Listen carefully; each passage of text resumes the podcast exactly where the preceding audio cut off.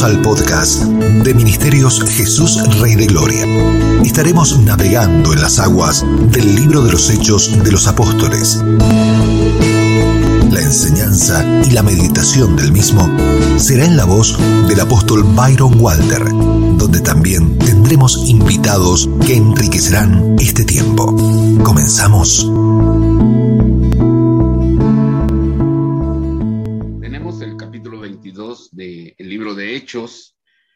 Y dice la bendita palabra del Señor. Varones hermanos y padres, oíd ahora mi defensa ante vosotros. Tu micrófono, Edmed, puedes encenderlo, por favor. Y al oír que les hablaba en lengua hebrea, guardaron más silencio. Y él les dijo, Yo de cierto soy judío, nacido en Tarso de Cilicia, pero criado en esta ciudad instruido a los pies de Gamaliel, estrictamente conforme a la ley de nuestros padres, celoso de Dios, como hoy lo sois todos vosotros. Perseguía yo este camino hasta la muerte, pretendiendo, pretendiendo y entregando en cárceles a hombres y mujeres. Como el sumo sacerdote también me es testigo y todos los ancianos de quienes también recibí cartas para los hermanos y fui a Damasco para traer presos a Jerusalén, también a los que estuviesen allí, para que fuesen castigados. Pero aconteció que viendo yo, al llegar cerca de Damasco, como a mediodía, de repente me rodeó una luz del cielo. Y caí al suelo y oí una voz que me decía, Saulo, Saulo, ¿por qué me persigues? Yo entonces respondí, ¿quién eres, Señor? Y me dijo, yo soy Jesús de Nazaret, a quien tú persigues. Y los que estaban conmigo vieron a la verdad la luz, pero se espantaron, pero no entendieron la voz del que hablaba conmigo. Y dije, ¿qué haré, Señor? Y el Señor me dijo, levántate y ve a Damasco y ahí se te dirá todo lo que está ordenado que hagas. Y como yo no veía a causa de la gloria de la luz, llevado de la mano por los que estaban conmigo, llegué a Damasco. Entonces uno llamado Ananías, varón piadoso según la ley, que tenía buen testimonio de todos los judíos que allí moraban, vino a mí y acercándose me dijo, hermano Saulo, recibe la vista. Y yo en aquella misma hora recobré la vista y lo miré. Y él dijo, el Dios de nuestros padres te ha escogido para que conozcas su voluntad y veas al justo y oigas la voz de su boca. Porque serás testigo suyo a todos los hombres de lo que has visto y oído. Ahora, pues, ¿Por qué te detienes? Levántate y bautízate y lava tus pecados, invocando su nombre. Y me aconteció, vuelto a Jerusalén, que orando en el templo, me sobrevino un éxtasis. Y le vi que me decía, date prisa y sal prontamente de Jerusalén, porque no recibirán tu testimonio acerca de mí. Yo dije, Señor, ellos saben que yo encarcelaba y azotaba a todos, a todas las sinagogas, a los que creían en ti. Y cuando se derramaba la sangre de Esteban, tu testigo, yo mismo también estaba presente y consentía en su muerte y guardaba las ropas de los que le mataban. Pero me dijo, ve, porque yo te enviaré lejos a los gentiles. Y le oyeron hasta esta palabra. Entonces alzaron la voz diciendo, quita de la tierra a tal hombre, porque no conviene que viva.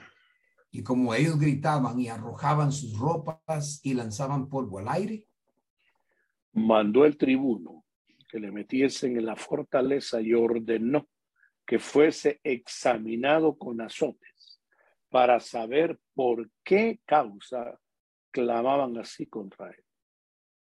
Pero cuando le ataron con correas, Pablo dijo al centurión que estaba presente, ¿Os es lícito azotar a un ciudadano romano sin haber sido condenado?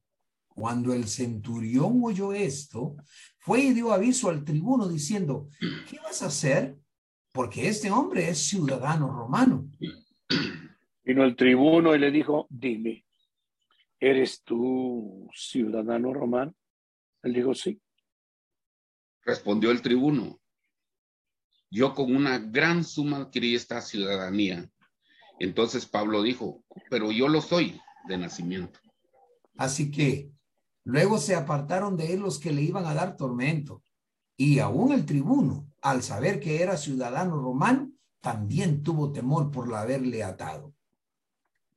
Al día siguiente, queriendo saber de cierto la causa por la cual le acusaban los judíos, le soltó de las cadenas y mandó venir a los principales sacerdotes y a todo el concilio. Y sacando a Pablo, le presentó ante ellos. Amén. Eh, aquí yo veo al apóstol Pablo pasando una angustia, incluso su vida eh, en peligro de muerte. Y él eh, me trae a, la mente lo que dice el Salmo 120, Salmo 23, 5. Y dice, aderezas mesa delante de mí en presencia de mis angustiadores. Y este capítulo se narra, eh, lo narra su encuentro con Jesús. Dice la Biblia que era una luz tan intensa, era más fuerte que el sol del mediodía. Y lo tremendo es que Jesús se presenta ante Pablo eh, con su propio nombre, el nombre que, odiaba tanto Pablo, porque perseguía la iglesia. Y nos queda claro en este, en este contexto, mis hermanos, que el nuevo nacimiento es el milagro más sorprendente que podemos ver nosotros y, es, y tiene una gran importancia. ¿Por qué? Veo aquí, hermanos, de que en el nuevo nacimiento se manifiesta el poder de Dios. Hay una escogencia, según Hechos 9:15. Y Cristo se manifiesta con, con esplendor y le habla a su escogido. Le da directrices. Le cambia la identidad. O sea, su nombre era Saulo, después a Pablo. Esta experiencia del apóstol Pablo eh, nos hace ver que tiene, al tener un encuentro personal, cada uno de nosotros, pero que sea genuino con Jesús, este queda ciego, pero ciego eh, a las cosas del mundo. Porque Pablo en ese momento lo que vio fue a Cristo, la luz resplandeciente y lo dejó ciego. Esto lo entiendo de que el Señor bloquea las tinieblas en nosotros cuando tenemos un nacimiento nuevo, ¿verdad? Llega Ananías, ora por él, recobra la vista y dice la Biblia que cayeron como escama de sus ojos y luego es bautizado. Pablo es perseguidor de la iglesia y con el bautismo yo veo que, que su mensaje o su, su testimonio de que ahora ha recibido a Cristo como su Señor y Salvador y del lavamiento de pecados, según dice Hechos 2.38. Ahora bien, hay una unión del creyente con Cristo. Y esto es lo que sucedió con Pablo. Después de ser perseguidor, ahora con su testimonio en el bautismo, él se adhiere a Cristo como su Señor y Salvador en su muerte en su resurrección y su pronto retorno, ¿verdad? Entonces esto significa que ha llegado el fin, o sea, la muerte eh, de una vida de pecado a una conversión que comienza con la ayuda del Espíritu Santo. Este compromiso eh, de volver al mundo la espalda lo lleva a una vida nueva.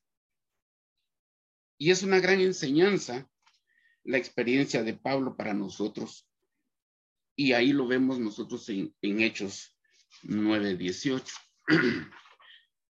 creo, hermanos amados, de que cuando tenemos una experiencia con Cristo, verdaderamente cambia la vida como la vimos con el apóstol Pablo.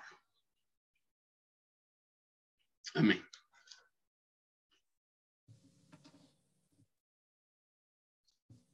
Puedes extender tu micrófono, apóstol M, por favor.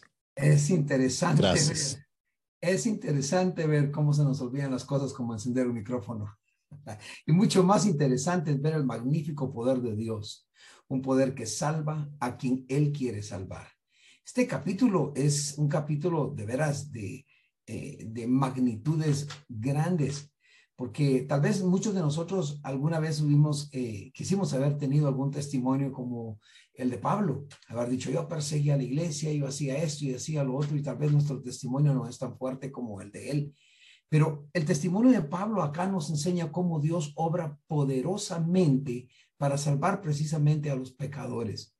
Eh, si hubiera sido él eh, eh, golpeado por una multitud enojada que estaba tratando de, de matarlo por, por perseguir la iglesia, tal vez hubiera sido otra cosa, pero era muy diferente. Pablo estaba buscando a la gente eh, bajo el nombre de Saulo para quitarle la vida, para ponerlos en la cárcel, para hacer todo lo que pudiese hacer, porque realmente Pablo no estaba haciendo algo malo conforme a lo que él creía en ese momento.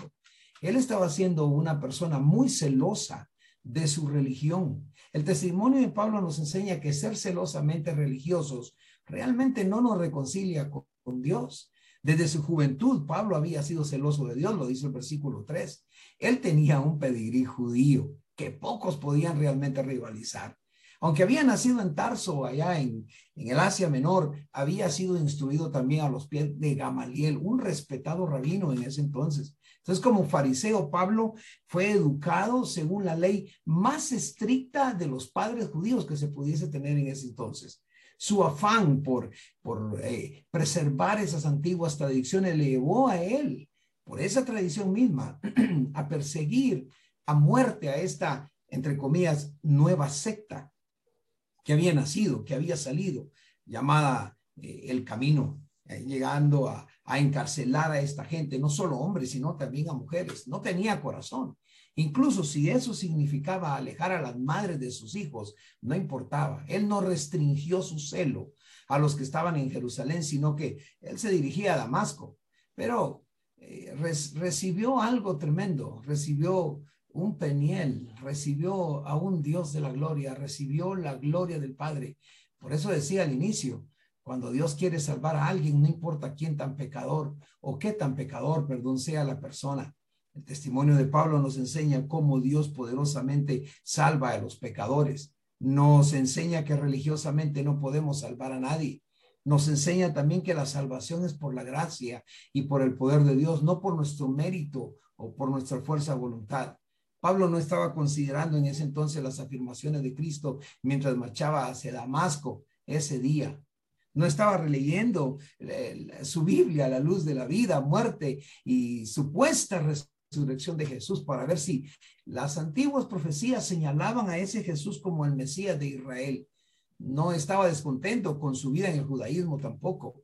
Tampoco estaba buscando otro camino. Más bien, él estaba defendiendo militantemente la fe judía, buscando librarla de esa plaga, de esos herejes que afirmaban que Jesús era el Cristo. Y mientras perseguía este curso de acción, mientras perseguía ese, este curso de fe, este curso de religión, mientras perseguía su tradición, Oh, se encontró con una venganza propia, se encontró que literalmente Dios lo detuvo. Dios detuvo a Pablo en su camino. Su poder, el poder maravilloso de Dios hizo que Pablo cayese al suelo. Y no solo cayese al suelo, sino que lo cegó. Entonces Dios le dio órdenes muy específicas sobre lo que él tenía que hacer, sobre lo que Pablo tenía que hacer a esa eh, continuación de lo que le estaba de lo que estaba sucediendo todo acerca de la conversión de Pablo, y esto es importante, vino de Dios. La conversión de Pablo no tuvo nada que ver con Pablo o algo que él buscase, algo que él quisiera. Repito, él no estaba buscando el nuevo camino. Tampoco estaba buscando a los discípulos para decirles, quiero que me hablen de Jesús, quiero que me hablen de ese Nazareno, quiero que me hablen de, de ese hombre que dice que resucitó. Nada acerca de su conversión provino de Pablo. Dios no miró hacia abajo y vio algún mérito en Pablo que lo haya calificado a él para venir a la salvación. Muy al contrario, confiesa que fue blasfemo, perseguidor y un violento agresor, según lo dice 1 Timoteo capítulo 1, versículo 13. Dos veces Jesús enfatiza que al perseguir a la iglesia, Pablo estaba persiguiéndolo a él mismo. Ahí lo vemos cuando le dijo Pablo, ¿por qué me persigues? Y cuando vuelve a hablarle, le dice, ¿quién eres? Y él le dijo, yo soy Jesús al que tú estás persiguiendo. Bueno, la verdad es que si nosotros negamos la elección soberana de Dios, le robamos, le robamos la gloria y atribuimos al menos parte de la causa de nuestra salvación en algo en nosotros. Así que la salvación viene de Dios. Si la elección de Dios por nosotros depende de lo que Él previó que haríamos, entonces tenemos motivos para gloriarnos, ya sea en nuestra voluntad, en nuestras mentes brillantes que nos hicieron ver con la verdad o con nuestra fe que Dios vio que haríamos.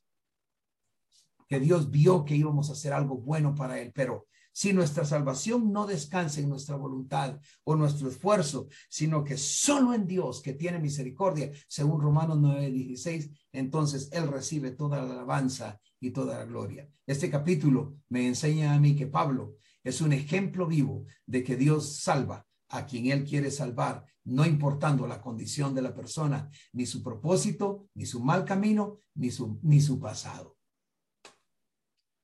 Hermoso, apóstoles, apostolería, apóstol Edmer. El versículo que citaba el apóstol, el apóstol Edmer, perdón. Antes fui blasfemo, perseguidor de la iglesia, pero Dios mostró en mí toda su clemencia. Por tanto, al Rey de los siglos, inmortal, invisible, al único y sabio Dios, sea honor y gloria por los siglos de los siglos, siguió escribiendo en la primera carta a Timoteo. La soberanía divina se ve en todo este capítulo para eh, mostrarnos cómo en Jerusalén, que Pablo subió por orden divina, pese a que en el capítulo 21, desde Agabo, el profeta tan puntual, las hijas de Felipe, las cuatro doncellas profetizas, con don profético, Agabo con unción de profeta. Y en las congregaciones se le decía, no vayas a Jerusalén, porque te van a amarrar. Y él dice, estoy dispuesto no solo a predicar a Cristo, sino morir por él, porque en el capítulo 19, él tiene bien claro que Dios lo quería en Grecia, Jerusalén, y por último lo quería en Roma estuvo en Grecia y ahora va a Jerusalén por voz divina, a pesar de todas las eh, los alertas que ahí eh, había recibido en el capítulo 21, pero él va. Y eso es encomiable, porque si algo Dios nos va a, a honrar es que le obedezcamos. Obedecer es mejor que los sacrificios. Y cuando hay un ministerio que prefiere buscar su comodidad, su bienestar natural, antes que obedecer la voz de Dios, no es digno de semejante llamamiento. Eh, somos llamados siervos de Dios para hacer su voluntad. Por eso es que en las Sagradas Escrituras hay varias clases de siervos, un asalariado, un negligente, un eh, soberbio, pero hay un siervo por amor. Y ese siervo por amor es nuestro divino y eterno Salvador. Y Saulo, o ya después Pablo, lo quiere, lo quiere imitar y quiere llegar a, a vivir una vida de obediencia al Padre. Y por eso es que va a Jerusalén. Y en este capítulo 22 vemos su defensa. El 21 lo quieren matar, lo quieren, lo quieren eh, eh, eh, literalmente eh, deshuesar, era una violencia espantosa, decía el apóstol Emmer, lo terrible de ser religioso, lo terrible de tener un celo sin ciencia. Eh, el Evangelio es la gloria de Dios, no es, un, no es una religión igual que las demás religiones para no tener un celo sin ciencia. El Evangelio es la gloria de Dios que nos hace deudores y aquellos que en esta generación Dios va a levantar, así como levantó a Pablo, va a levantar y va a seguirse levantando instrumentos de honra que no estimen su vida preciosa para sí mismos. Y creo que nosotros cuatro que estamos en esta transmisión somos llamados para eso. El apóstol Luis, el apóstol Elías, el apóstol Edmer y yo. Somos llamados para obedecer al Señor. Y quizás vamos a tener misiones en donde, como esta, el receptáculo, el pueblo al cual vayamos a ser enviados, no va a ser el mejor, pero lo importante es cumplir con la voluntad divina. Así que aquí está Saulo, le pide permiso, según el capítulo 21, al tribuno para dar unas palabras y habla en un hermosísimo hebreo que dejó a toda la gente muy callada. Pablo era un políglota, sabía licaónico, él sabía griego. Cuando escribe la carta a los Efesios, escribe en un griego demasiado elevado, demasiado profundo. Pablo sabía, eh, por supuesto, arameo, hebreo, y eso hizo que la gente lo escuchara, pero ya no pudo escucharlo más. Cuando llegó a decir que el Señor en éxtasis, cuando oraba en el templo, le dijo, sal de prisa porque no recibirán tu testimonio de mí. Eso ya no les gustó, no quisieron escucharlo. Eh, Saulo había sido de una secta, de tres sectas fariseas, la más eh, recalcitrante, enseñado por Gamaliel, que quiere decir bendito es el que instruye en Dios. Gamaliel significa. Sin embargo, era un fariseo que no conocía más particularmente el camino del Señor, como dijo el apóstol Edmer, pese a tanta profecía, pese a tanta palabra escrita que anunciaba que vendría el Mesías, vino el Mesías y no lo recibieron. Hoy estamos en momentos críticos mundiales donde se nos manifiesta que la venida del Señor está más cerca que cuando creímos.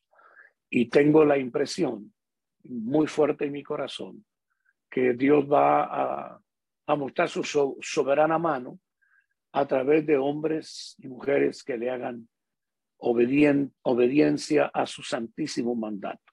Que Pablo está en un lugar donde no lo reciben, donde lo quieren matar, donde están anunciando que mejor lo callen, el imperio romano lo quiere, lo quiere examinar a golpes y bendito sea Dios que como ciudadano romano no lo podían golpear a menos de que le hicieran un juicio y, e hizo uso de su derecho y, no lo pudieron tocar. Tengo muy fuerte la impresión que Dios se va a levantar a través de personas a quienes soberanamente Él los va a llamar y se les va a revelar. Es tan grande el encuentro de de, Saulo con el Señor Jesús en el capítulo 9 de los Hechos, que literalmente casi se repite en el capítulo 22, todo lo que ahí sucede. Hay personajes importantes en el capítulo 9, el sumo sacerdote, los ancianos dando cartas de recomendación. Se mencionan acá. Ananías, que significa, ¿y quién es semejante a Jehová?